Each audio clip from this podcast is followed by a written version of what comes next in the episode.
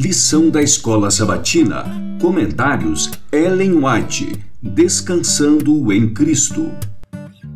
Lição 13. O Descanso Supremo. Terça 21 de setembro. Ordens para marchar. No grande plano de Deus para a redenção de uma raça perdida, ele se colocou sob a necessidade de usar agentes humanos como sua mão ajudadora. Ele precisa ter uma mão ajudadora a fim de alcançar a humanidade. Precisa ter a cooperação daqueles que sejam ativos prontos a ver oportunidades, rápidos para discernir o que precisa ser feito pelo seu próximo. Todos ao nosso redor são almas aflitas. Procuremos esses sofredores e falemos uma palavra a tempo para lhes confortar o coração. Nós os encontraremos aqui e ali, por toda parte. Sejamos sempre canais por meio dos quais possa fluir para eles as águas revigoradoras da compaixão. Muitos estão em trevas, perderam seu rumo, não sabem que procedimento adotar. Os que estão em perplexidade procurem outros nessas condições e dirijam-lhes palavras de esperança e animação.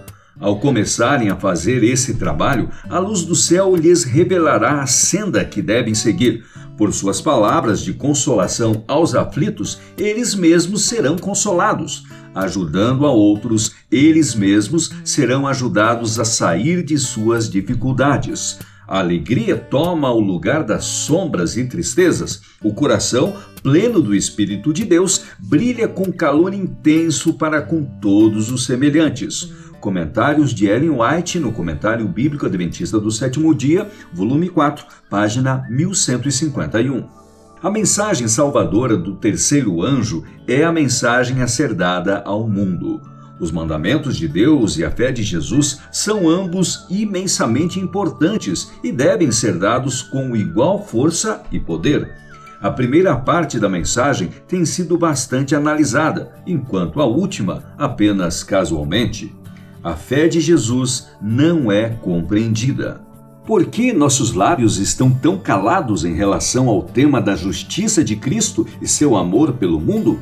Por que não damos ao povo aquilo que os reavivará e os estimulará a uma nova vida? O caráter de Cristo é um caráter infinitamente perfeito e ele precisa ser enaltecido, precisa ser colocado em posição de destaque, pois ele é o poder, a força, a santificação e a justificação de todos os que nele creem. Refletindo a Cristo, 9 de março, página 74. João, no Apocalipse, prediz a proclamação da mensagem do Evangelho justamente antes da vinda de Cristo.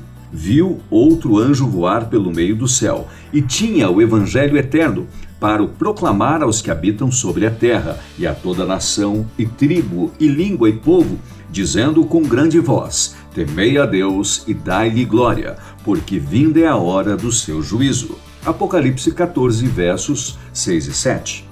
A essa advertência do juízo e as mensagens com ela relacionadas, segue-se, na profecia, a volta do Filho do Homem nas nuvens do céu. A proclamação do juízo é uma anunciação de que a segunda vinda de Cristo está próxima. E essa proclamação é chamada o Evangelho Eterno. Desse modo, é mostrado que a pregação da segunda vinda de Cristo ou a proclamação de sua iminência é demonstrada como sendo parte essencial da mensagem evangélica. Parábolas de Jesus, página 227.